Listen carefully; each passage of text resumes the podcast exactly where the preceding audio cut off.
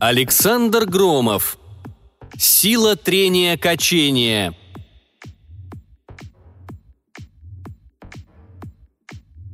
Больше всего на свете Виссарион Шпынь, дип-курьер на службе у правительства Лиги Свободных Миров, ненавидел космические полеты.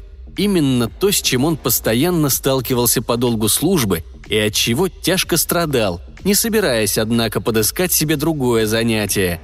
Если работа не приносит удовольствия, его не заменит никакое жалование. Эту аксиому Виссарион не оспаривал. И действительно – Невысокое жалование и непремиальные за образцовую службу удерживали его от перемены профессии, а законная гордость специалиста высокого класса, сознающего, что мало кто способен справиться с этой работой лучше него. Быть может, на всю громадную зону лиги наберется, если хорошенько поскрести, пяток таких людей, но уж десяток не наберется наверняка. Приятно ощущать себя одним из немногих. Деньги – пыль. Совсем другое дело – знать, что живешь на свете не зря, что после трудной миссии начальник с особым чувством жмет тебе руку, молчаливо признавая, что ты, вопреки всем опасениям, опять выполнил задание Образцова, и уж вверх удовольствия случайно подслушать реплику. «Когда диппочту возит шпынь, я спокоен». Если не справится он, то не справится никто – с таким рвением и чувством ответственности сталкиваюсь впервые. Какое счастье, что он не карьерист. Ну просто образец человека на своем месте. Приятно, слов нет. И все-таки космические перелеты были для Виссариона Шпыня той зловредной ложкой дегтя в бочке меда, которая всегда дает понять человеку, что он не в сказку попал и обязательно должен за что-то страдать. То ли за собственные просчеты, то ли за ошибки руководства, то ли за первородный грех, то ли вовсе без всякой причины. Родиться человеком и никогда не мучиться вообще трудно, если только не родиться жизнерадостным идиотом, о чем вряд ли стоит жалеть. Добиться преобладания приятного над неприятным и примириться с тем, что неприятного все же не избежать, только это и остается. Виссарион примирился. Строго говоря, его мучили не космические перелеты как таковые, а попытки организма адаптироваться то к той планете, то к этой – в Лигу на правах полноправных членов входили десятки давно освоенных планет и сотни развивающихся колоний. Часто воздух на них был негоден для дыхания, отчего вне жилых куполов приходилось носить дыхательную маску и изъясняться так, будто болен гайморитом. Планеты с агрессивными атмосферами вынуждали носить скафандр, разумеется, всегда подобранный не по росту и вообще неудобный. Наконец, курортные кислородные миры тоже норовили подсунуть то аллергию, то инфекцию. Не доставляли радости иная сила тяжести, непривычная пища, своеобразные понятия о бытовых удобствах и диковинные обычаи местных жителей. Словом, Виссарион был просто счастлив, когда его служебные поездки ограничивались родной планетой, и втайне жалея, что это случается так редко, понимал, что иначе и быть не может – Кого начальство употребит для выполнения действительно сложного задания, каких на родной планете не бывает? Кого пошлет тарить новый неизведанный маршрут? Конечно, его, Виссариона Шпыня. Профессиональная гордость боролась с внутренним протестом и пока что брала верх. Сколько опломбированных контейнеров он перевез и благополучно доставил по назначению, он не представлял, потому что счета не вел. Контейнеры бывали разные – от небольших, вроде кейса, до громоздких многотонных монстров на платформах с антиграф-подушкой. Случались грузы радиоактивные, биологически опасные и даже антропоморфные. Виссариону было все равно. Главное – вызубрить инструкцию по обращению с конкретным грузом, если таковая существует, скрупулезно ее придерживаться, ну и, естественно, до последнего издыхания защищать груз от посягательств. В него стреляли, и не раз – Отсутствие шрамов и присутствие всех конечностей лишь подтверждало высокую выучку Виссариона Шпыня. Если дело доходило до нападения, привилегию последнего издыхания он до сих пор всегда оставлял за нападавшими. Один из немногих дип-курьеров, он имел право сопровождать груз без напарника, чем часто пользовался на коротких маршрутах. Если уж полагаться на кого-то, то лучше себя не найти. Не так уж трудно обойтись без сна в течение нескольких суток – Особенно с помощью препарата антиморфей, оставляющего и мысли ясными, и реакцию молниеносной. А то, что он якобы вреден для здоровья, наверняка вранье, как и многое прочее. Но если даже это правда, все равно игра стоит свеч. «Какой контейнер?» Задал Виссарион насущный вопрос, узнав, что ему предстоит проложить новый маршрут к Бета-Скунса. Начальник отдела дальних перевозок задумчиво побарабанил по столу пальцами. «То-то и оно, что никакого», Виссарион выжидательно поднял брови и разумно смолчал. Все, что надо знать дипкурьеру, будет непременно доведено до его сведения без лишней риторики. «Ты повезешь дубовый стол», — признался начальник, от чего-то законфузившись и вдруг прыснул в ладошку. «Стол большой и круглый, три метра в диаметре, изготовлен по специальному заказу лучшими краснодеревщиками. Натуральный земной дуб. Груз важнейший, но совершенно не секретный, отчего нет нужды в контейнере. Вторая планета Бета-Скунса. Космодром там единственный. Скорее даже не космодром, а посадочная площадка. Наводка по радиомаяку. Сядешь на автоматике, сдашь данный предмет мебели посланнику Лиги, примешь почту, будет таковая окажется, и вернешься. Все ясно?» «Да». Брови Виссариона опустились лишь на миллиметр. «Понимаю. На первый взгляд задание кажется нелепым, не так ли?» Испытующий взгляд сканер впился в лицо Виссариона и разбился о бесстрастие. «Хм, и тем не менее миссия ответственнейшая. Груз должен быть доставлен в срок. Ставки очень высоки. Видишь ли, бета-скунса – новая и чрезвычайно перспективная система». Об этом Виссарион и сам догадывался. Побывав на сотнях планет, принадлежащих Лиге Свободных Миров или тяготеющих к ней, об эти скунс он слышал впервые – Значит, новая, по-видимому, недавно открытая. А на бесперспективную планету его не пошлют. «Система очень удобно расположена», — продолжал информировать начальник. «И со временем может стать крупным центром межзвездной транспортной сети. Помимо того, вторая планета просто кладезь полезных ископаемых. К великому сожалению, планета уникальна еще одним обстоятельством – наличием разумной жизни – причем аборигены в достаточной степени антропоморфны. Виссарион, опустивший было брови, медленно вздел их снова. Разумная жизнь – чрезвычайная редкость, если не считать распространившегося по галактике человечества. Гуманоиды – совсем уникальный случай.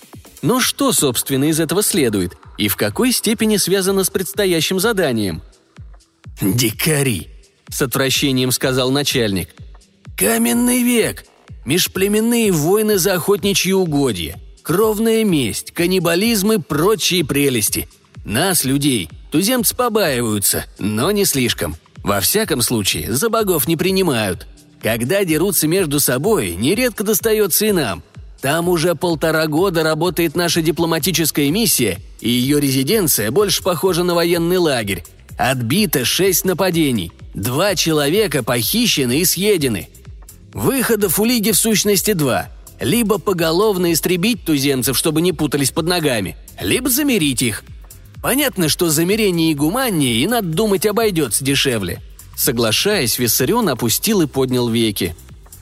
Предварительный зондаж, подарки вождям, выработка взаимоприемлемого решения – этот этап уже пройден. Теперь осталось лишь собрать вождей и заставить их произнести все необходимые в таких случаях клятвы – Дело за малым.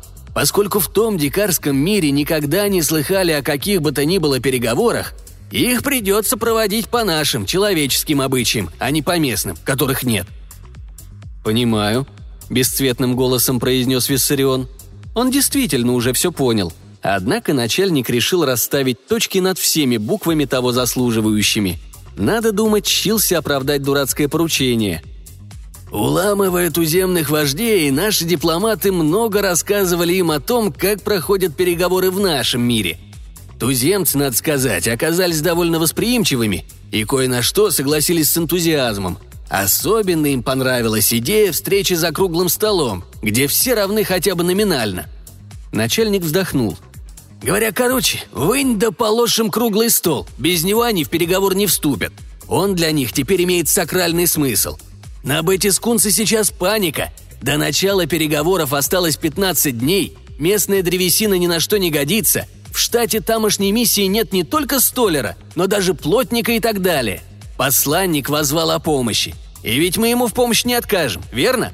Виссарион кивнул, чуть заметно пожав плечами, что должно было означать. «За информацию признателен, но зачем же меня спрашивать? Приказывайте».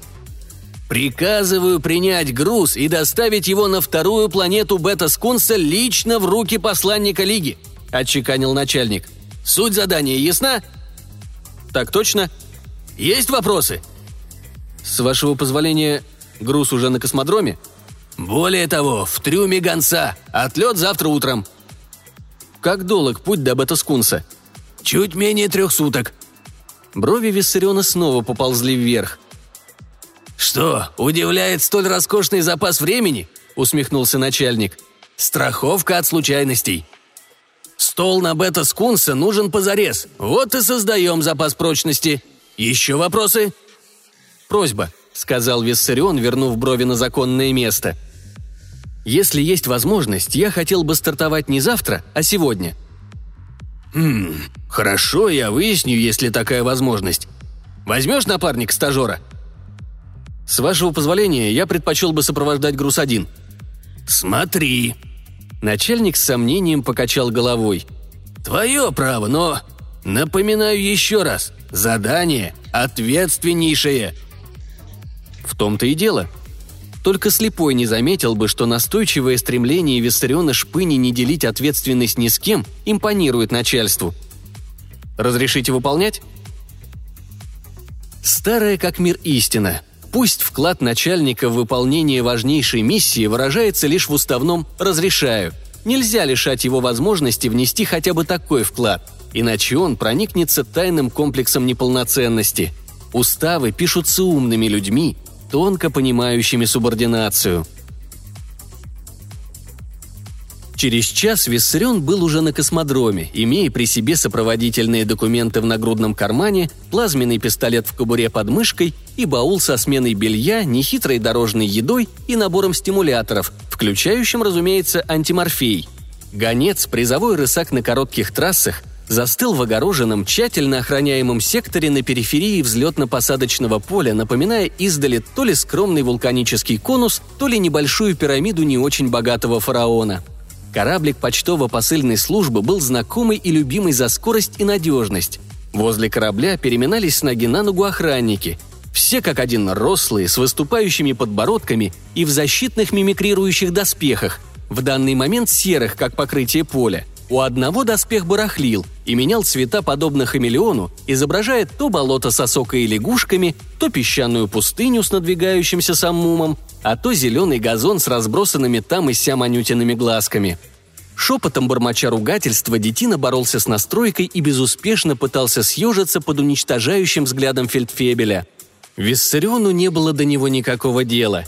Замечать все происходящее вокруг, мгновенно анализировать, мгновенно реагировать на опасность и не обращать внимания на то, что не мешает выполнению задачи – вот нормальные профессиональные качества дипкурьера на службе правительства Лиги – Виссарион давно довел их до совершенства. Предъявив документы, после чего ему без особого подобострастия отдали честь, он приказал опустить грузовой пандус. Груз был на месте, запакованный и закрепленный как надо на малой антиграф-платформе. Кое-где сквозь мягкую упаковку, предохраняющую его от толчков и ударов, просматривалась благородная фактура полированного дерева. Дикари, конечно же, будут в восторге – на первый взгляд столешница трехметрового диаметра не показалась Виссариону очень уж внушительной. Сколько там у них племенных вождей? Рассядутся ли? Впрочем, пусть об этом болит голова у посланника, на то и придумано разделение труда. Изгнав лишние мысли и опечатав трюм, Виссарион поднялся в крохотный пассажирский отсек, убедился в отсутствии на борту посторонних, проверил программу полета и немедленно дал сигнал о готовности к старту – он никогда не любил тянуть резину и молчаливо осуждал начальство за каждую минуту промедления. Сколь бы ни был велик запас времени, не стоит ранжирить его понапрасну. Старт на антигравитационной тяге прошел идеально. Предстоял выход из поля тяготения планеты, путь на маршевых двигателях до входа в первый канал, гиперпространственный прыжок в туманный смоляной котел, короткий переход до устья седьмого канала, еще один прыжок и сутки пути до Бета-Скунса – Вся трасса полета пролегала в зоне влияния Лиги, не приближаясь ни к зоне враждебной Земли, ни даже к зоне дружественной унии. Какой-либо инцидент по пути был маловероятен. И тем не менее Виссарион не собирался спать. Что значит обойтись без сна трое суток? Чепуха. А главное, он мог полностью сосредоточиться на своих прямых обязанностях, не отвлекаясь на управление кораблем – по профессиональной привычке Виссарион не доверял очень многому, но автоматике гонца в последнюю очередь. Для начала он задействовал резервные мощности корабельного мозга и приказал проверить детектором живой массы все без исключения отсеки, начав с трюма. Почти на всех планетах Лиги водилась мелкая земная фауна, тяжелое наследие колониального прошлого. Грызуны, а также термиты и некоторые муравьи могли попортить груз, пробравшись в трюм – на дезинфекцию надейся, а сам не плашай.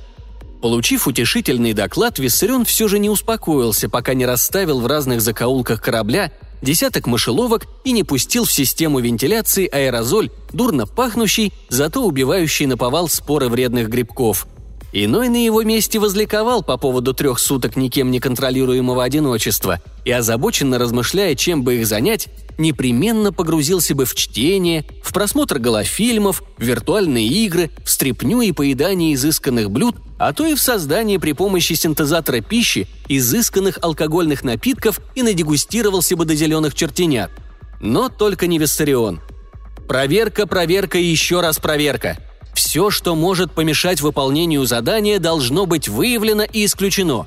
А если вдруг покажется, что все уже проверено и проверять больше нечего, то это вредное заблуждение, отмазка всякого лодыря.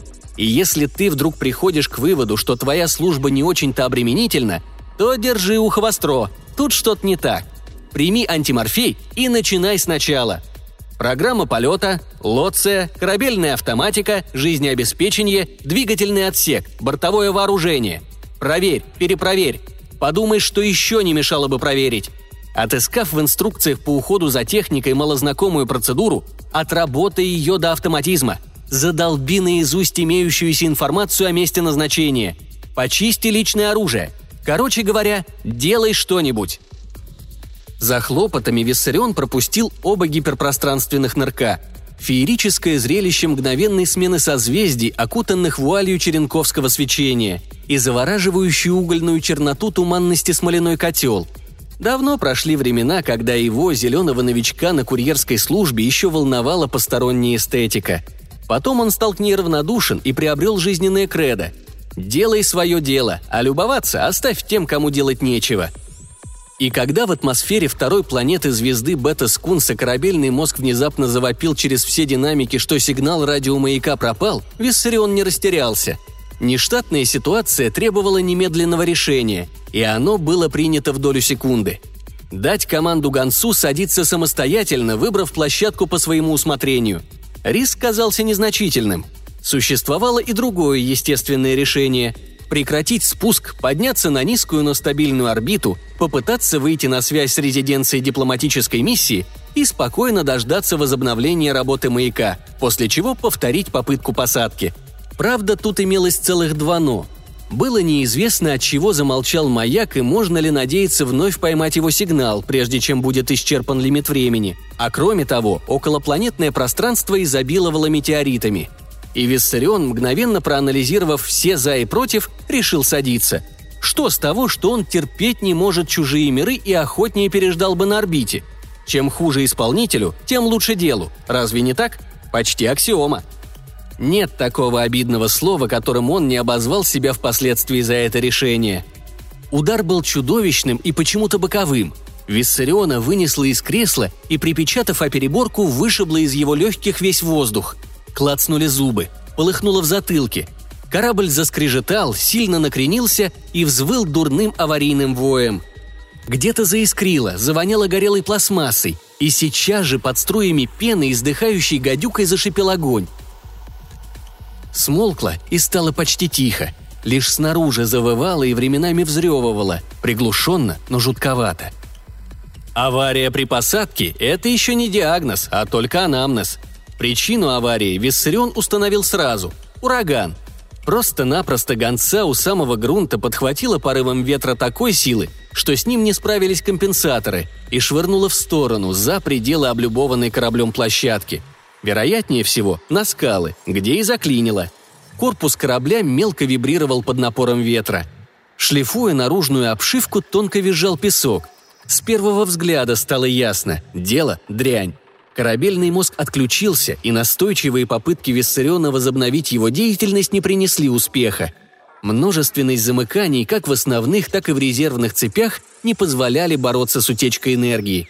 Через 10 минут умное и послушное судно должно было стать еще одной мертвой грудой металла, уроненной людьми на дикую планету. Как будто их было недостаточно. Несвоевременные эмоции недостойны профессионала. Действия Виссариона были быстрыми и рациональными – во-первых, пока не издохли резервные батареи, он послал в эфир сигнал бедствия, не особенно надеясь на то, что он будет принят. Ибо теперь и ребенку было ясно, что ураган такой силы отломает любую антенну. Вот, кстати, и причина молчания радиомаяка. Но это надо было сделать хотя бы для очистки совести. Во-вторых, он извлек из умирающей памяти корабля топографическую карту района посадки – всего лишь 10-километровку, но более подробной карты второй планеты Бета-Скунса, по всей видимости, не существовало в природе. В-третьих, он определился с местом посадки и изобразил на свежераспечатанной карте жирную точку. Результат неприятно поразил даже его. Две точки на карте, место приземления и место назначения, широко разошлись. Крошечный поселок дипломатической миссии Лиги находился примерно в 300 километрах к западу – Странно было, что корабль не польстился на участке равнины, расположенные куда ближе к поселку. Впрочем, подумал Виссарион, гонца могло отнести ураганом, или же он осознанно выбрал место под защитой скалистого гребня и прогадал. В сущности, на данном этапе причина была делом десятым. Куда важнее были следствия и вытекающие из них выводы. Виссарион освежил в памяти сведения о планете – почти двойник Земли по массе, диаметру, соотношению воды и суши и скорости вращения.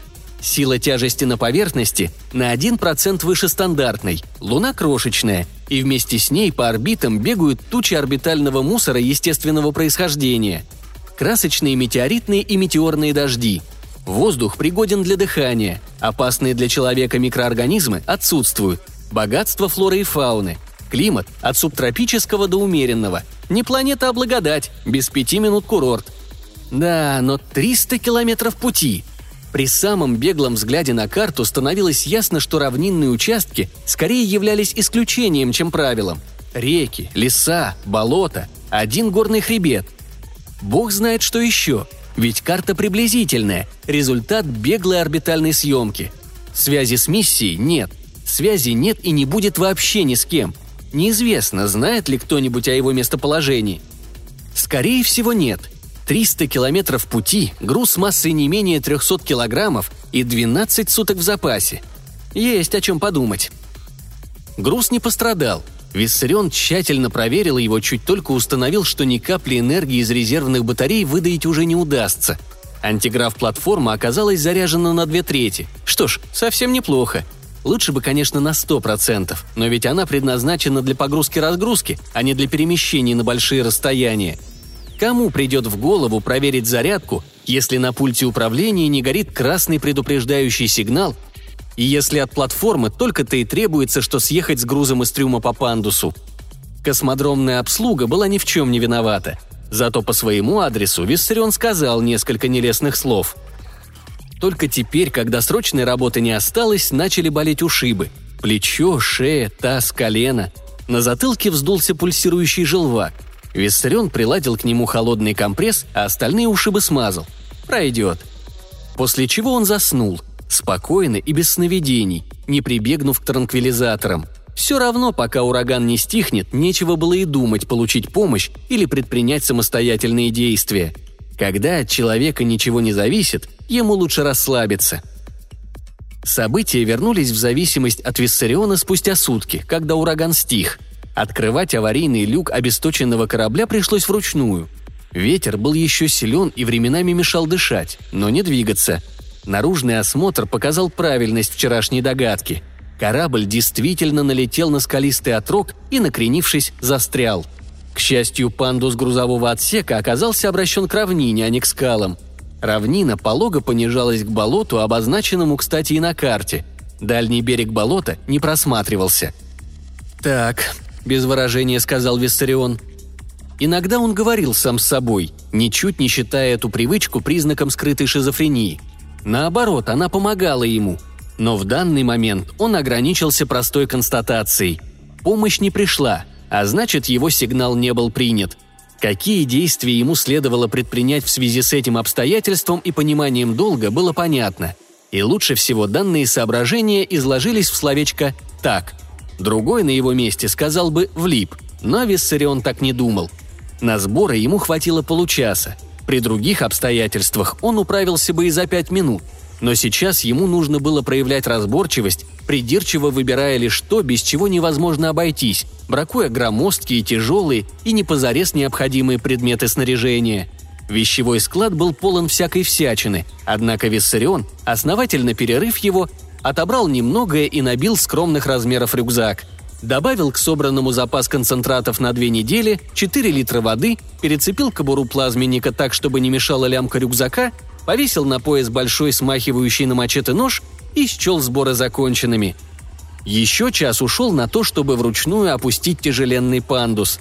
За это время окончательно исчезла надежда получить помощь от миссии. Предстояло поработать самому – «Поработаем», — согласился Виссарион, забираясь на антиграф-платформу.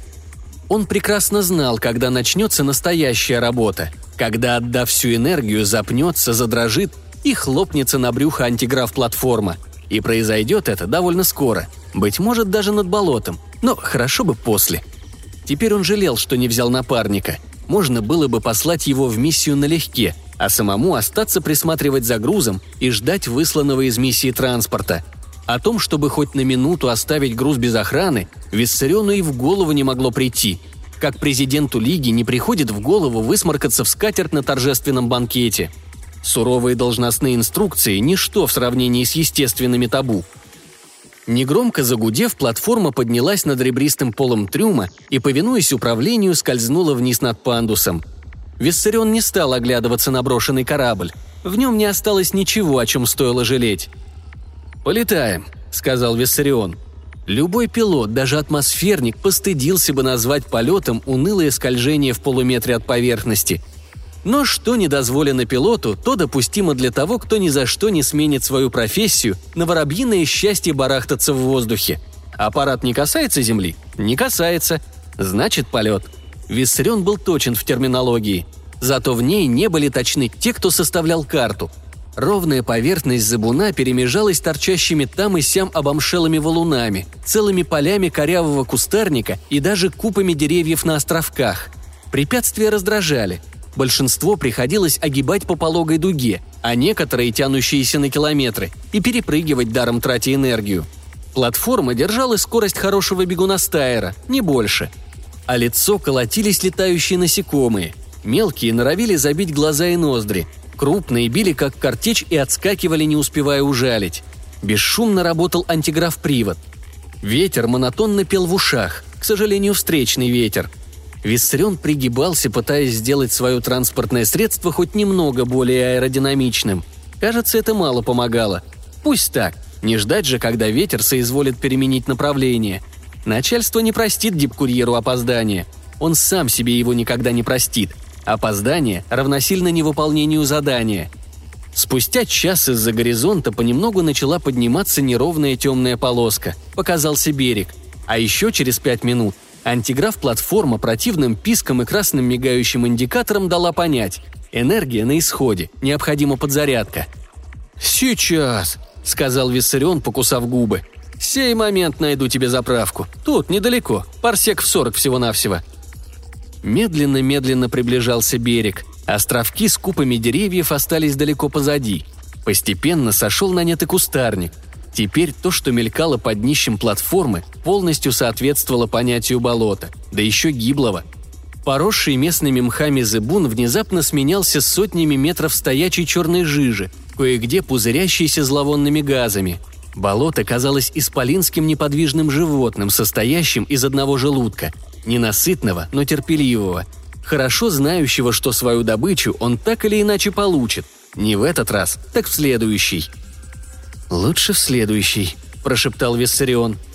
Похоже, платформа так не думала. Запищал второй и последний предупреждающий сигнал. Пока еще ничего страшного не случилось, но должно было случиться с минуты на минуту. Край болота приблизился уже настолько, что стволы чахлых деревьев, просунувших корни в трещины скального выхода, отдельные валуны и низкорослые кусты ясно различались без всякой оптики. «Бинокль», — подумал Виссарион, и сейчас же выругал себя за несообразительность. Раньше надо было начать избавляться от лишнего груза. Гораздо раньше. Прекрасный бинокль, шедевр электронной оптики, булькнул в трясину первым. С безумной скоростью Виссарион рылся в рюкзаке, безжалостно бракуя то, без чего можно обойтись, если очень постараться. Половину провизии – долой. 4 литра воды – долой. А вось местные речки и ручьи не отравлены. Походный набор инструментов – долой. Хватит и одних плоскогубцев, а остальное заменит нож. Он оставил аптечку, крошечный фонарик, компас, моток прочной веревки и сам рюкзак, выполненный из почти невесомой ткани – Остальное сглотнула трясина. Что бы еще выбросить для облегчения платформы? Ботинки? Штаны? Не поможет. Плазменник? Ни в коем случае. Оружие здесь запросто может пригодиться. Это раз. Служебная инструкция велит дипкурьеру иметь его при себе. Это два. Виссарион понял, что запаниковал. Для всякого другого паника заключалась бы в бессвязных воплях и истерических метаниях, а для него – в диких мыслях – это же надо додуматься, сопровождать груз без оружия. Мысль выбросить в болото груз не могла прийти ему в голову. Для этого не хватило бы и самой отчаянной паники. Потребовалось бы буйное помешательство. Скорее уж Виссарион выбросился бы в трясину сам. Так же бесшумно, как работал до того, антиграф привод дал первый сбой. Платформа задрожала и клюнула носом. Нет, выправилась, тянет. Черт, снова дрожит. И проседает все ниже – Медленно по сантиметру платформа теряла высоту. Виссарион не глядел вниз, не хотелось впадать в первобытный ужас. Он смотрел только вперед, на приближающийся берег. Тот и вправду приближался, теперь гораздо медленнее, чем раньше.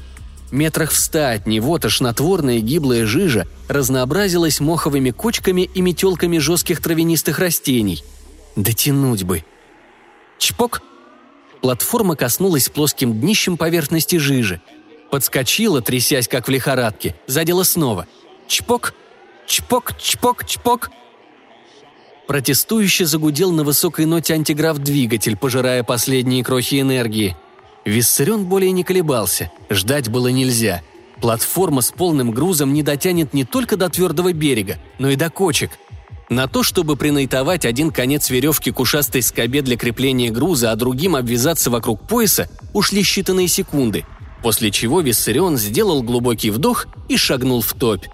Он сейчас же ушел в трясину по грудь. Пузырящаяся жижа шевелилась под ногами и вокруг него, ощупывая, облизывая, смакуя редкий деликатес. Спасибо, что не сглотнула сразу, с головой. Виссарион видел, как платформа сразу пошла бодрее. Разматывалась веревка. Только бы не запуталась. Мелькнула не то мысль, не то мольба. Растопырив руки, он не шевелился – Отчаянно борющиеся помогают трясине против себя, и все-таки погружался гораздо быстрее, чем ему хотелось. Сначала по шею, потом по глаза. А когда натянувшаяся веревка рванула, прибольно врезавшись в тело, на поверхности топи уже не оставалось никакого Виссариона. Но он был жив, расчетливо деятелен и полон надежды. Надежды на то, что, подтягиваясь по веревке, он успеет выбраться раньше, чем умрет. Жижа была густа, как кофейная гуща – а веревка слишком тонка и скользила в ладонях. Вдобавок, все приходилось делать ощупью. Упустил веревку – пропал. Хуже того, погубил груз. Не вытерпел муку душья, захлебнулся вонючей жижей – то же самое. У болотной кочки, рассеченной натянувшейся веревкой почти пополам, бурая жижа вдруг вздулась горбом, явив через мгновение безумные глаза и хрипло дышащий провал рта – еще минута, и Виссарион, рыча и извиваясь червем, выполз на зыбун. Здесь можно было ползать, дышать, жить. Чуть накренившись на корму, платформа увязла столь прочно, что, казалось, торчала здесь всегда. На первый взгляд она не погружалась, однако мешкать не стоило. Чуть отдышавшись, Виссарион вытянул из стопи веревку, смотал, прикинул на глаз расстояние до твердого берега. Он дойдет. допрыгает по кочкам, утвердится на прочном грунте и вытянет стол за веревку. Груз как нарочно перевернут столешницей вниз, поползет по зыбким мхам, как намыленный. Нет, пожалуй, длины веревки не хватит. Едва не впав в отчаяние, он уже спустя несколько секунд обозвал себя дурнем и непрофессионалом. Можно же взять веревки, крепящие груз к платформе. Все равно придется их снять, платформа больше не понадобится. Она выполнила свою функцию. А если этих веревок не хватит? Что ж, впереди лес, а в нем, возможно, произрастают местные лианы и бегают непуганные звери, из чьих шкур можно нарезать прочных ремней. Виссарион провозился дольше, чем рассчитывал. Зверей, готовых расстаться со своей шкурой, ему не встретилось, зато лианы нашлись. Оплетенные ими местные деревья больше всего походили на гигантские хвощи, в изобилии усеянные устрашающими зазубренными колючками в палец длиной. Вспомнились слова начальника отдела дальних перевозок. «Местная древесина ни на что не годится». Да, похоже на то. И в то же время не совсем так. На мебель не годится точно. А вот примитивное оружие, дубинку с шипами, годится вполне. еще на пыточный инструмент, пробормотал Виссарион, прижигая антисептиком глубокие царапины. Он без особых проблем вытянул стол на берег. Затем вздохнул. Судя по карте, в западном направлении лес тянулся километров на 15-20, и все эти километры предстояло прорубаться сквозь колючки. Не будь груза, он, пожалуй, прошел бы не прорубаясь, прошел бы за сутки, но груз... Груз требовал широкой тропы, почти просеки. Выжечь бы этот лес. Нельзя. Подлые хвощи не желают гореть, а только корчатся и воняют. В этом Виссарион убедился, попытавшись разжечь костер. Он подавил новый тоскливый вздох, как явление неконструктивное. Вздыхай, не вздыхай, двигаться надо. Что ему суждено преодолеть, то и будет преодолено. Аминь. Иначе не может быть, пока жив дипкурьер. Как преодолеть? Вопрос не философский, а чисто технический – Напрягая все силы, Виссарион перевернул стол, поставил его на ножки и злобно зарычал. Нечего было и думать подлезть под стол и всю дорогу тащить его на горбу. Он не цирковой силач, и на такие упражнения его горб не натренирован. Тащить волоком? Хм, что хорошо для болота, то не годится в лесу. Нет, дубовое чудовище придется катить перед собой, как большой неуклюжий барабан, и молиться, чтобы не расшатались ножки. Только так – Физика – мудрая наука. Она велит катить круглое, учась у жука-скоробея. Кроме того, если катить стол, а не тащить волоком, то и просеку можно рубить узкую, чуть шире метра. «Покатаем», – вздохнул Виссарион. До захода солнца он проложил метров сто просеки, рубя лианы, срезая под корень стволы хвощей. Пищала под ножом кремнистая неподатливая древесина. Цеплялись за одежду колючки, норовили впиться в тело – от одежды шел пар. Пот заливал глаза, надоедала мелкая мошкара. Ничуть не удивляло отсутствие крупных животных. В таком лесу им понадобилась бы бронированная шкура. Виссарион не имел ни малейшего понятия о здешней фауне и был только рад отложить знакомство с нею. Природа гораздо на выдумки. Ей ничего не стоит создать летучего крокодила, ядовитого мамонта, извергающего из хобота чистый прит, или саблезубого удава, Какова планета, таковые твари. Родная метрополия тоже была изрядным гадюшником, пока ее не очистили от опасной живности за много поколений до рождения Виссариона. Стемнело. Над колючим лесом чертили небо метеоры. Висела маленькая горошиная луна и не желала ничего освещать. Плюнуть хотелось, какая луна. Виссарион с тоской вспомнил о пяти великолепных лунах метрополии, превращающих ночь почти что в день. Конечно, можно было продолжать работать и при свете фонарика расходуя энергию дряной химической батарейки. Он покачал головой. Нет, фонарик еще может пригодиться. Кроме того, Виссарион ужасно устал и понимал, что без трех-четырех часов отдыха не сможет завтра работать в полную силу. Невеликий запас стимуляторов из аптечки также следовало поберечь. В том, что необходимость прибегнуть к ним возникнет не раз, при взгляде на карту не усомнился бы только глупый – Колючий лес, за ним горы. За горным хребтом лежит большое озеро, вытянутое так, что никак его не обойти, а надо умудриться как-то пересечь. И только потом, зато уж до самой миссии, равнина. Хоть это радовало. «Побездельничаем», – пробормотал Виссарион, укладываясь прямо на столе. Он не был суеверен, и его ничуть не пугало то, что он невольно уподобился покойнику. Ну и что, что на столе? Вообще-то непорядок, зато путем прямого контакта с грузом обеспечивается надежная охрана последнего. Толковый работник всегда найдет выход из положения, не нарушая явным образом ни одну из служебных инструкций. Спустя полчаса он перебрался под стол, потому что пошел дождь. Мелькнувшую было мысль оплести лианами ножки стола, превратив его в подобие жилища, Виссарион отверг. Нет зверья в колючем лесу, нет и не предвидится. Задремывая, он все же подумал о том, что здесь должны водиться крупные травоядные, раз уж местные хвощи отрастили для защиты колючки, и успокоил себя соображением. Каковы колючки, таковы и травояды. Любитель полакомиться здешней флорой должен напоминать бронированного динозавра, сотрясающего землю далеко окрест, а коли так, опасности нет. Медлительная зверюга предупредит о себе издали, а плазменник всегда под рукой. Он все же уснул ненадолго. Ему приснилось, что стол умеет летать. Оседлав его, Виссарион несся над лесом, над горными хребтами, над озерами и бескрайними равнинами. Столу нравилось летать. Приземляться он не желал ни в какую, и весь персонал миссии ловил его огромным сачком. Запутавшись в сетке, стол заскрежетал, заскрипел, протестуя, и Виссарион проснулся. Стол и вправду скрипел и скрежетал. Точнее, скрежетали сомкнувшиеся над ним колючие хвощи, отчаянно царапая полированную столешницу. С треском рвалась пластиковая упаковка. Тихо шелестя шевелились лианы, ползли и опутывали. Свет фонарика подтвердил мгновенную догадку. Стол был схвачен лесом, а Виссарион пленен. Этот лес не собирался служить пищей бронированным травоядным. Он сам был хищником. Похоже, подвижные лианы вовсе не паразитировали на колючих хвощах, а находились с ними в симбиозе.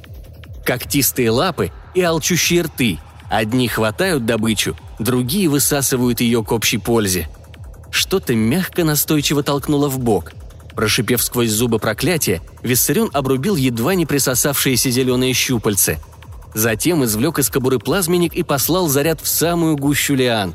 Лес завизжал, отдернулись дымящиеся лианы. Заскрипели натужно разгибаясь стволы хвощей. Наверное, за всю историю планеты ее флора ни разу не демонстрировала столь небывалую, почти черепашью, прыть. «Тот же», — наставительно произнес Виссарион, выбираясь из-под стола. Дождя уже не было, дождя спасителя. Виссарион содрогнулся, поняв, что стало бы с ним, усни он на столе. Он больше не видел смысла оставаться на месте. Восток еще и не думал разгораться. Ну и что? Теперь Виссарион знал точно, как надо двигаться по хищному лесу. Не столько прорубать просеку, сколько выжигать ее в самом экономном режиме работы плазменника – Освободив груз от остатков упаковки, он завалил его на бок и, повесив на плечи тощий рюкзак, держа фонарик в зубах, а плазменник за поясом, уподобился скоробею. Хищный лес остался позади спустя трое суток. За это время Виссарион не поспал и минуты, не съел и 100 граммов питательного концентрата и одолел в лучшем случае километров 20. Одежда превратилась в грязнейшие лохмотья, на коже не осталось живого места – Едкий пот зверски щипал бесчисленные царапины и порезы. Нож запутался. Фонарик сдох и был брошен. В плазменнике остался единственный заряд. Последний день пришлось двигаться в гору. Час от часу подъем становился все круче. Зато колючие заросли редели, пока совсем не сошли на нет, сменившись жесткой травой и безобидными на вид кустами. Да и в воздухе повеяло приятной прохладой. Впереди синели горы. Найдя ручей с прохладной, явно ледниковой водой, Виссарион с рычанием упал в него ничком и несколько минут блаженствовал. Он с удовольствием лежал бы до зубного стука, но не мог позволить себе такой роскоши. Вдоволь напившись и приняв дозу антиморфея, честный дипкурьер прикинул линию движения и вновь взялся за стол. Он катил его вверх по склону. Это было нелегко, но душа пела. Гиблое болото пройдено, гиблый лес пройден. Если это несчастье, то что же тогда – что-то творилось с его пищеварением. То ли от концентратов, то ли местной воды, то ли от натуги. Скорее, все-таки от натуги. Желудок Виссариона испортился. В сочетании со стимуляторами желудочные средства из аптечки не помогали. Мешали частые унизительные позы. «Каков стол, таков и стул», — скулил Виссарион, присаживаясь под куст. Теперь, когда остались позади шипы, стволы и корни, когда не приходилось прорубать и выжигать себе путь, стол начал проявлять норов, которого Виссарион прежде не замечал. Во-первых, он не желал катиться прямо. немало не напоминая в этом отношении кабельную катушку.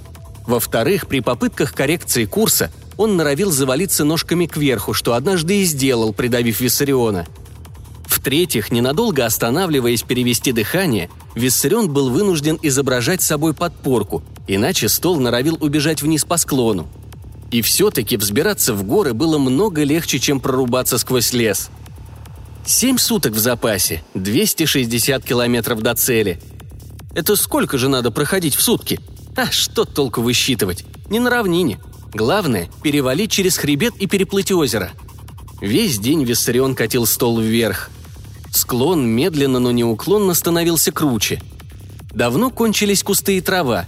Теперь чаще приходилось огибать валуны и выбирать путь в обход каменных осыпей. Вспомнилась древняя легенда о Сизифе. Один раз шатающийся от усталости Виссарион плохо исполнил роль подпорки, и у него упало сердце, когда стол с грохотом покатился вниз – если бы он и впрямь был бы не столом, а кабельной катушкой или округлым валуном, то сюжет легенды повторился бы буквально. А так, прокатившись немного грохоча и подпрыгивая, стол сразу вошел в вираж, накренился, заваливаясь на бок, подпрыгнул, немного сполз юзом и замер, задрав к синему небу все четыре ноги. Он даже не попытался рассыпаться или расшататься. Был собран на совесть, да еще из настоящего земного дуба. Виссарион не сумел даже выругаться вслух – Грудь ходила ходуном. Сердце бешено стучало, гоняя по жилам кровь, слабо насыщенную разреженным воздухом, и отдавало то в таз, то в самый затылок. Хотелось лежать и не вставать, хотя бы для этого пришлось умереть. Но он отдыхал не более минуты. Приближалась полоса вечных льдов. Совсем близко нестерпимо сверкали пятна снежников. Жуткой синевой пугали изломы отвесных скал. Настоящая работа была еще впереди – «Полазаем», – прошептал Виссарион, сглотнув вместе с комком слюны еще одну таблетку стимулятора. Он работал без отдыха весь вечер и почти всю ночь. Он научился скорее угадывать, чем видеть предметы в едва тлеющем свете ничтожной луны и вспышках метеоров.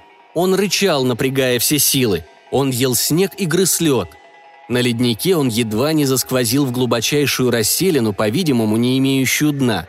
И все же удержался на самом краю – и задолго до рассвета он доставил груз к поясу скал, штурмовать которые ночью не решился бы и чемпион лиги по скалолазанию, генетически модифицированная особь с конечностями паука и пальцами геккона. Виссарион решился. На благо себе или нет, кто знает, он заблудился, выбирая место для подъема, и потерял в темноте стол, заикаренный где-то за валуном – до утра он искал его ощупью, коченея не столько от ужасного холода, сколько от мысли о том, что он оставил груз без присмотра. Ему повезло дважды. Во-первых, он двигался и только поэтому не замерз насмерть. А во-вторых, он набрел на стол лишь с рассветом и не полез на скалы в темноте. И все же он был в отчаянии. Уходило время. Драгоценное время. Обойти пояс скал было нельзя – Подтащив стол к облюбованному месту, Виссарион надежно привязал конец веревки к дубовой ножке, похожей своей толщиной на ствол необыкновенного квадратного дерева, а вторым концом обвязался сам. Будь что будет. Если ему суждено разбиться в дребезги, то так тому и быть. Но он сделает все, что сможет. Да, но если он разобьется, задание окажется невыполненным – Задание, порученное ему, Виссариону Шпыню, едва ли не лучшему дип-курьеру лиги. Мысль придала сил. Он полез по скале рыча, срывая ногти, кровавя коченеющие пальцы о бритвенно-острые края крошечных уступов. Адские муки продолжались, казалось, вечно. На половине подъема он понял, что у него нет больше сил ползти вверх. Но не было сил и висеть, держась за ничтожные зацепки. И поэтому он все же пополз вверх, уже не рыча, а всхлипывая – еще, еще чуть-чуть. Наверху его стошнило. Первый раз со времени давно забытого детства Виссарион заплакал. Ему пришлось полежать на снегу и основательно озябнуть, прежде чем он сумел вновь взять себя в руки. Стуча зубами, он взялся за веревку. Пробормотал «Потянем» и потянул. Никакого эффекта. Закусив губу и потянув сильнее, он едва не стащил со скалы самого себя. Нет, так дело не пойдет беспомощно оглянулся. Вокруг сверкал снег и не наблюдалось ничего, что могло бы подсказать правильное решение. И никого, кто мог бы помочь. А еще говорят, что здесь живут туземцы-антропоиды. Виссарион заскрипел зубами. Попался бы ему хоть один местный антропоид. Уж он бы заставил его поработать на благо дипломатии, на благо Лиги. Да и на свое, черт возьми, благо. Чьи вожди через шесть дней с удовольствием рассядутся за круглым столом? За этим самым столом? Не местные, что ли? Они самые. И уж, конечно, туземцы не такие дураки, чтобы забираться высоко в горы, да еще помогать ненормальному чужаку тащить неподъемную мебель для их же туземной пользы. Как всегда, одни выбиваются из сил, другие собирают сливки. В нахлынувшей ярости Виссарион крушил пяткой наст, разгребал снег руками. Злость помогла найти решение. Откопав гранитный клык, не то выступ скалы, не то верхушку островерхого валуна, он обмотал вокруг него веревку, выбрав слабину. Подергал, Держит. Подставил под веревку спину, уперся ногами в другой валун поменьше, напряг все силы. Через полчаса неимоверных усилий он изловчился настолько, что сумел набросить на каменный клык еще одну петлю. Минут через десять вторую, а вскоре и третью. Подполз к обрыву, глянул вниз. Стол уже оторвался от грунта и, слегка покачиваясь, елозил по скале. Дело двигалось. Пусть медленнее, чем хотелось Виссариону, но оно все же двигалось. Ночи он не только втащил стол на скалы, но и одолел еще одну скалистую гряду. Правда, та оказалась пониже и не столь отвесна. Веревка излохматилась, но выдержала. По пологому снежному подъему было удобнее не катить стол, а тащить его волоком, на скорую соорудив веревочные постромки. Десять шагов – остановка, пять глубоких вдохов и снова десять шагов. Загнанный, отравленный стимуляторами организм реагировал тошнотными позывами – Виссарион выбился из сил, но продолжал двигаться в покорном отуплении, мыча и со всей силы налегая на постромки. Это и спасло его ночью от холодной смерти на перевале. А утром он увидел на западе длинный снежный спуск. Тени гор в широкой долине, полого сбегающей к большому озеру, редко разбросанные острова и на самом горизонте полоску суши за озерной гладью. Самая трудная часть пути осталась позади, так он решил. А придя к такому умозаключению, позволил себе час отдохнуть и даже немного поел через силу. К его удивлению, ему совершенно не хотелось ни есть, ни спать. Хотелось одно – лечь и умереть. И даже не умереть по-человечески чинно, а попросту сдохнуть, как собака. Но в этом Виссарион не смел себе признаться. Ровно через час он дотащил стол до спуска, смотал веревку, сел на тыльную сторону столешницы меж четырех дубовых ножек и отпихнулся ногой – Прошуршав по снегу, стол съехал немного вниз и остановился. Вторая попытка вышла не лучше. Третья принесла успех. Стол заскользил по склону, сначала медлительно и важно, затем все быстрее, вздымая за собой фонтан снежной пыли. И целую минуту Виссарион радовался, как дитя. С большим опозданием он понял, что, пожалуй, не сможет затормозить. Попытка тормозить сначала ногой, а потом ножом привела к тому, что с ноги едва не сорвало башмак – а нож вырвался из рук и потерялся где-то в снежном облаке. Попытка тормозить сначала ногой, а потом ножом привела к тому, что с ног едва не сорвало башмак, а нож вырвался из рук и потерялся где-то в снежном облаке. Виссарион застонал, проклиная себя за дурость. Ножа было жаль. Однако долго предаваться сожалениям было некогда. Склон становился круче, а наст тверже, и стол набирал максимальную прыть. Только бы не перевернулся, не запрыгал, только бы не налетел на валун, покалечится же. О себе Виссарион не думал, и все же мысленно охнул, когда верхом на своем снаряде перелетел широченную зловещую трещину. Снежный склон превратился в язык ледника, усеянный трещинами и вытаившими глыбами. Страшно скрежетали под столешницей мелкие камешки, визжал песок. А впереди уже виднелось хаотичное скопище глыб моренного вала, финиш для любителей покататься на саночках – Виссарион закрыл глаза и сотворил немую молитву. Странно, но помогло.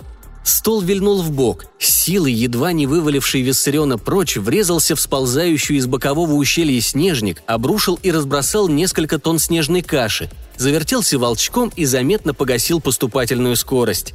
Начал было набирать ее вновь. И раздумал – Затем его все-таки вынесло на каменистую лужайку, где дип-курьер на время потерял груз из виду, потому что сначала катился кубарем, а потом пахал землю носом. Нос? Тьфу! Виссарион сейчас же вскочил. Что со столом? Перевернуть, осмотреть. Внешний вид столярного шедевра поверг его в уныние. Полировка исчезла. Благородная фактура дерева была испорчена глубокими царапинами, исчеркавших столешницу и вдоль и поперек и наискось. Разболталась одна ножка. Выделялись вдавлены, следы ударов об острые камни. Сбоку столешницы появились два отщепа. Виссарион тяжко вздохнул. Ему не удалось обеспечить полную сохранность груза. Путешествие не пошло на пользу круглому столу.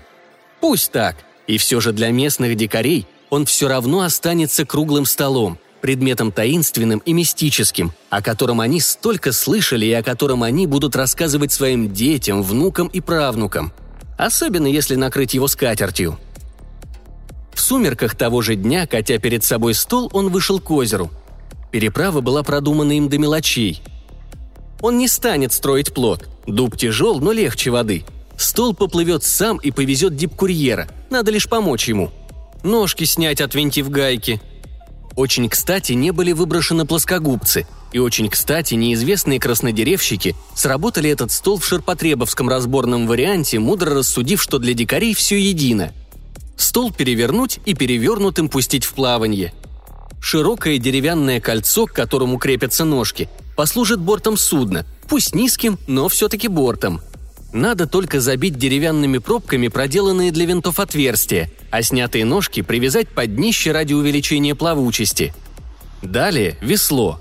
Для круглого судна лучше бы не одно, а два и с уключенными. Но мечтать об уключенных – то же самое, что о мачте с парусом или подвесном моторе. Двухлопастное весло – не из чего сделать. Однолопастное сделать можно, вырубив шест рогалькой и растянув по рогальке тряпку – все это Виссарион проделал споро и без суеты. Сильно не хватало ножа. По местному дереву пришлось работать зубами и наскоро оббитым кремнем.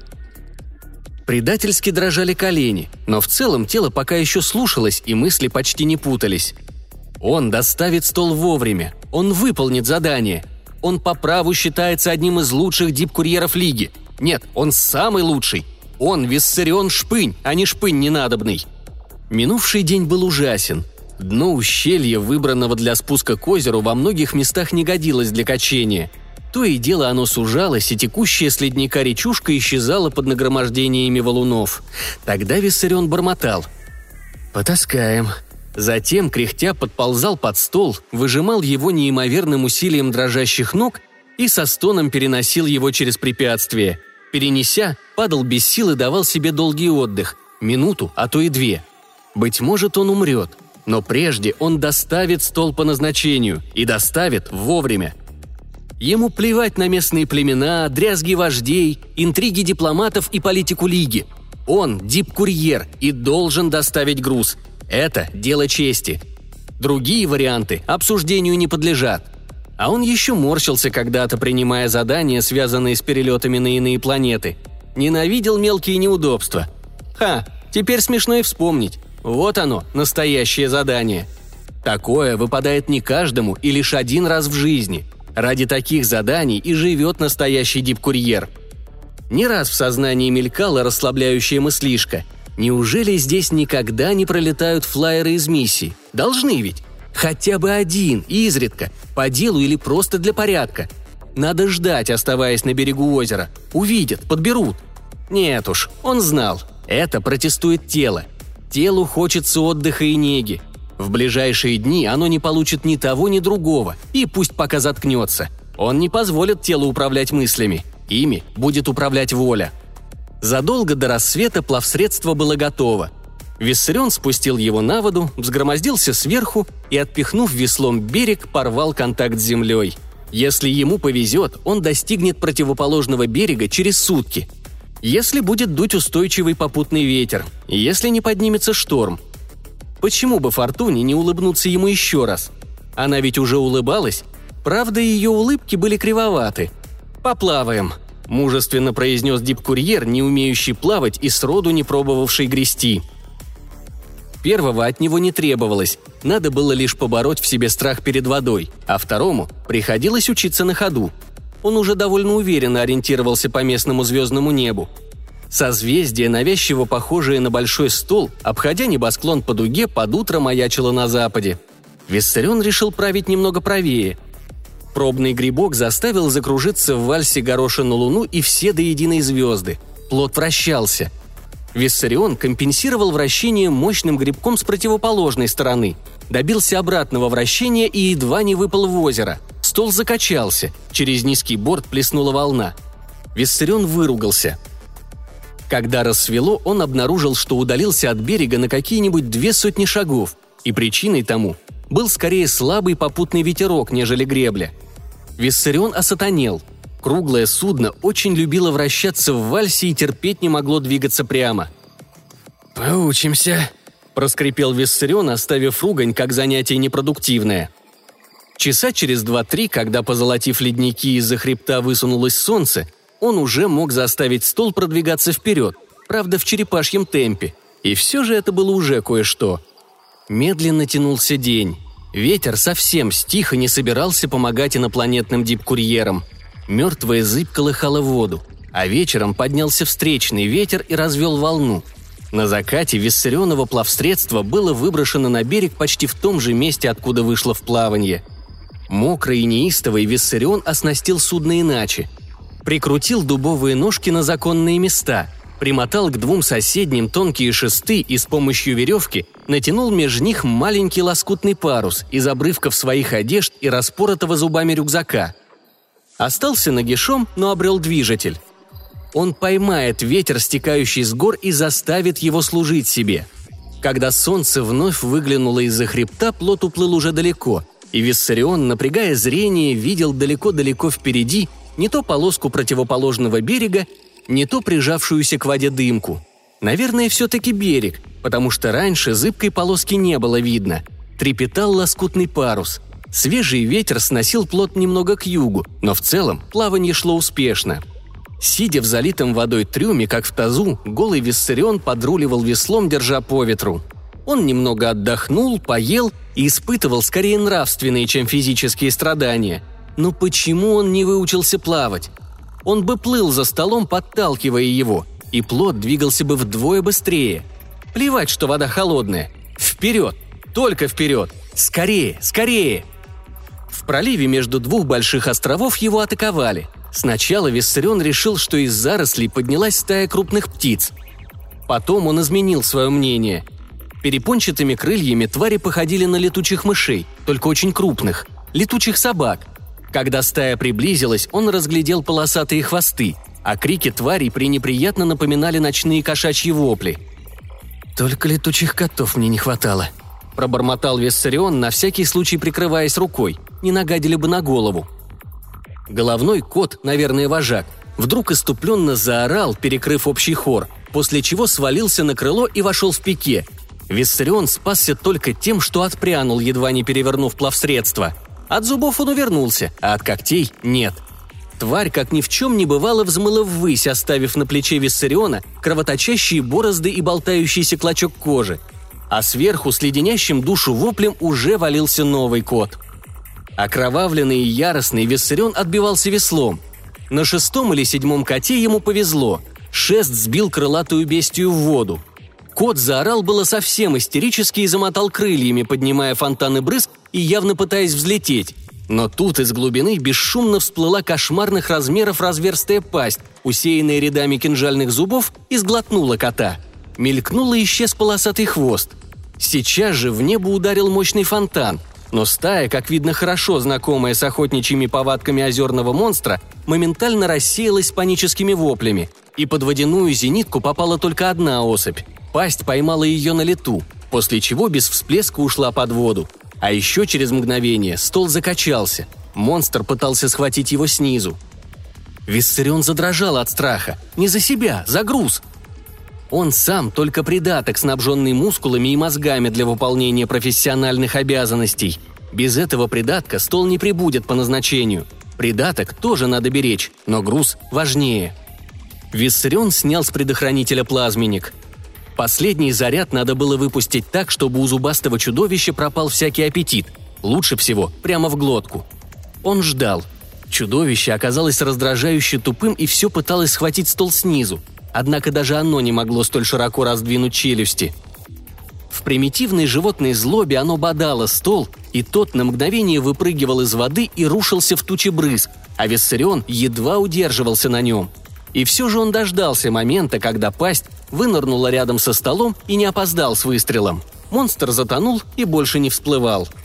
Осталось чудовище живо или сдохло, Виссариона нисколько не заботило. Его заботило то, что ветер с гор усилился, налетал злыми шквалами и нещадно трепал парус. Конечно, стол так двигался быстрее, но могла начаться и буря. Его носило по водам почти двое суток. Вздымались волны, сверкали молнии, выло и грохотало, и часто свинцовые тучи прочерчивал метеоритный след. Буря еще не унялась, когда плавсредство с закоченевшим и обессиленным Виссарионом прибило волнами к западному берегу. Гасла в рваных тучах вечерняя заря. До миссии оставалось по меньшей мере 170 километров пути, правда по равнине. До предельного срока – два дня и три ночи. От паруса, а значит и от одежды не осталось ничего, от рюкзака тоже – Голый Виссарион подпоясался веревкой, заткнул за нее плазменник, проглотил последнюю таблетку антиморфея, заел размокшим брикетом пищевого концентрата, запил водой из озера и, рыча от ненависти, начал переоборудовать плавсредство в предмет, удобный для качения. Он шел по выжженным солончакам, он шел по песчаной пустыне, и раскалившийся песок поджаривал его ступни, а стол предательски вяз и нечеловеческих усилий стоило втащить его на бархан – он шел по каменистой пустыне, и это было еще хуже. Он шел по бесконечной степи, и крылатые коты иного вида, наверное, стервятники, кружили над ним с хриплым мявом. Он шел и шел и шел. На запад, только на запад, по компасу и звездам, раня ноги о колючки, катя стол. Он не мог сильно промахнуться. Степь равна как стол, как этот громадный дурацкий стол – и постройки миссии должны быть видны с большого расстояния. Он увидит их, он дойдет. И тогда получается, кто он такой, дип-курьер Виссарион Шпынь? Придаток? Все-таки придаток и не звучит гордо. Нет, так не пойдет. Он – стольник, вот кто. Или столоначальник. Черт знает, что означают эти древние слова. Но начальник ли он столу? Кто кому служит? Кто для чего предназначен? И зачем вообще все это – Пить. Жара. Пить. Воды. Только вчера было озеро. Где оно? Кто украл? Солнце печет. Смочить бы голову. И горло. Воды. Летучие коты в небе. Ждут. Что там? Река? Нет, это мираж. Я знаю, что мираж. Пожалуйста, воды. Я что угодно для вас сделаю. Хоть незапланированную остановку, только дайте глоток воды.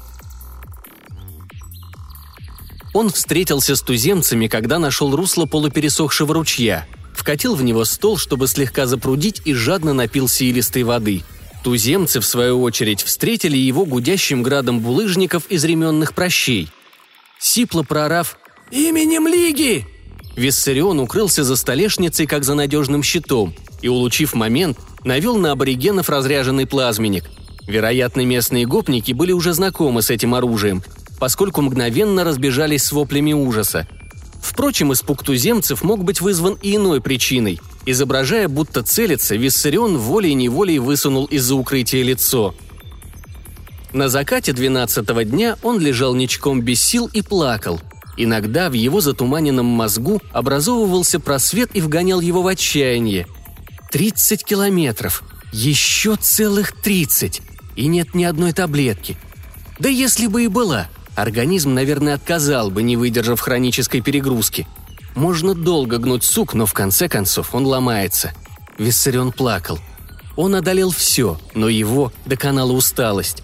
Он сохранил груз и прошел с ним 270 километров. А теперь, когда их осталось только 30, он не может шевельнуть ни рукой, ни ногой. Только 30. Не целых 30, а только 30. Именно так. И в этом огромная разница – Особенно, когда впереди еще целая ночь, до самого рассвета. Медленно-медленно, как во сне, Виссарион по очереди подтянул под себя ноги и, стараясь не завалиться на бок, поднялся на четвереньки. Цепляясь за стол, взгромоздился на ноги, почти потеряв при этом движение сознания, но все-таки не потеряв. Перед глазами плыло. Ну и пусть. У него есть опора. У него есть цель. У него есть долг. Пока он жив, он будет двигаться – Посланник Лиги на планете Бета-Скунса был разбужен в несусветную рань. Правда, представившаяся ему картина того стоила. посланник перестал позевываться и вытаращился. «Прошу расписаться в том, что груз доставлен вовремя», Просипела назвавшаяся дип-курьером шпынем голая абразина, стараясь принять достойную позу и делая нечеловеческие усилия, чтобы устоять на сбитых в кровь ногах. «Постойте, постойте. Какой груз? Круглый стол, что ли? Вот этот?» «С доставкой были проблемы», — пояснил Виссарион из последних сил удерживая равновесие. «Да», — произнес посланник, критическим взором осматривая царапины, выбоины и отщепы. «Усушка и утруск, так сказать. Вы катали его, что ли?» «Катил, тащил, плыл, дрался. Триста километров. Но все это не важно. Я доставил его вовремя». Виссариона шатнула как пьяного. И он худо-бедно остался столом. Посланник пожал плечами. «Мне жаль, но переговоры состоялись вчера», Вожди племен собрались раньше, чем ожидалось, так что не было смысла откладывать церемонию. Чего доброго их свиты передрались бы между собой, и я не уверен, что нам удалось бы их разнять. А так все прошло великолепно. Вожди поклялись в вечном мире, сидя за тем столом, который стоял у нас в гостиной. Кстати, вон его тащит обратно. Несколько мгновений Виссарион оторопело молчал. Затем из его груди вырвался вопль, исполненный предельной боли и невероятного страдания – как физического, так и нравственного. Такой вопль вряд ли мог бы издать даже пациент, осознавший, что врач вырвал ему без наркоза здоровый зуб вместо больного. «Так он же квадратный!» Рабочие, боком заносящие квадратный стол в дверь, перестали пыхтеть и разом вздрогнули. В ближайших зданиях миссии задребезжали стекла. Круживший высоко в небе летучий кот с пронзительным мявом сорвался в штопор – Посланник же усмехнулся чуть снисходительно, не обратив внимания на нарушение тишины и субординации. «У нас с вами немного разные специальности, коллега. Дипкурьер возит почту, дипломат трансформирует реальность в желательном направлении, хотя бы только на словах. Я сказал вождям, что этот стол круглый. Вот и все. Они ведь все равно не знают, что такое круг. Виссарион лишь хватал ртом в воздух, как сорвавшийся с веревки висельник. Конечно, можно было обрезать и скруглить углы квадратного стола, но вышла бы халтура. Доброжелательным тоном продолжал посланник. «У нас ведь нет краснодеревщика. Пришлось выходить из щекотливого положения своими силами. Вот мы и вышли, не так ли?» «Постойте, не падайте! Зачем вы? Эй, люди!»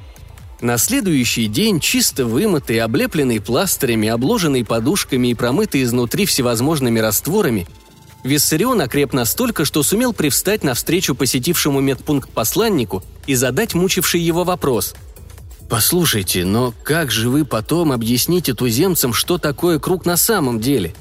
Ведь с ними будут развиваться какие-то отношения, налаживаться взаимопонимание». «Несомненно». «Но тогда, черт возьми, как?» Лицо посланника излучало снисходительность и дружелюбие – Оставьте будущее аналитикам, а геометрию математикам, коллега. Политика – искусство реального, а будущее не является реальностью, данной нам в ощущениях. Проблема решается тогда, когда она возникает. И уж будьте уверены, данная чепуховая проблемка будет легко решена политическими средствами в свое время. Внесением раскола между туземцами по поводу формы сакрального предмета? Горько предположил Виссарион – религиозными войнами между круглокругликами и круглоквадратниками? Местные племена, конечно, все равно передерутся рано или поздно, а нам лучше иметь дело с двумя воюющими сторонами, чем с двадцатью. И прогресс какой-никакой, и легче оказывать влияние. Не окончив, он застонал, а посланник, задумавшись на несколько секунд, вдруг улыбнулся, широко и обаятельно. «Послушайте, коллега, а вы никогда не думали о том, чтобы сменить специальность? Могу оказать содействие. Я вижу, вы схватываете на лету, а мне здесь очень нужен толковый помощник». «Наймите лучше для миссии краснодеревщика», — ответил Виссарион, тщетно пытаясь разглядеть, есть ли что-нибудь под маской дружелюбия, и неожиданно добавил. «И ветеринара. Для себя». На следующий день он самовольно встал на ноги. Сутки он ходил потерянный, не находя себе места. Не мылся, не брился, ни с кем не разговаривал — Забрел на кухню поесть, и только. Послал подальше приставучего врача, вздумавшего было настаивать на соблюдении постельного режима и всех назначенных процедур. А утром, заприметив шестерых дюжих рабочих, тащивших доставленный им стол в направлении свалки, Виссарион издал яростный боевой клич, заставивший рабочих уронить несомое, и в полминуты разогнал кулаками всех шестерых, пригрозив напоследок выпустить кишки из каждого, кто вздумает ему мешать. После чего счастливо засмеялся, крякнул и сноровисто покатил стол по гладкой равнине. Все дальше и дальше от миссии, за горизонт. Больше его не видели – Врач, правда, настаивал на том, чтобы догнать явно помешавшегося дипкурьера и вернуть его назад закованным в смирительную рубашку, однако охотников догонять и запаковывать не нашлось. Посланник, поразмыслив, заявил, что никакой проблемы нет, так как безумный дипкурьер, несомненно, вернется сам, чуть только проголодается. Он ошибся. Осталось неизвестным, насколько Виссарион проголодался, но то, что он никогда не вернулся, установлено вполне достоверно – Второй факт, столь же достоверный, но куда более удивительный, был установлен лет через 150 после описанных событий, когда на вторую планету Бета-Скунса прибыла этнографическая экспедиция.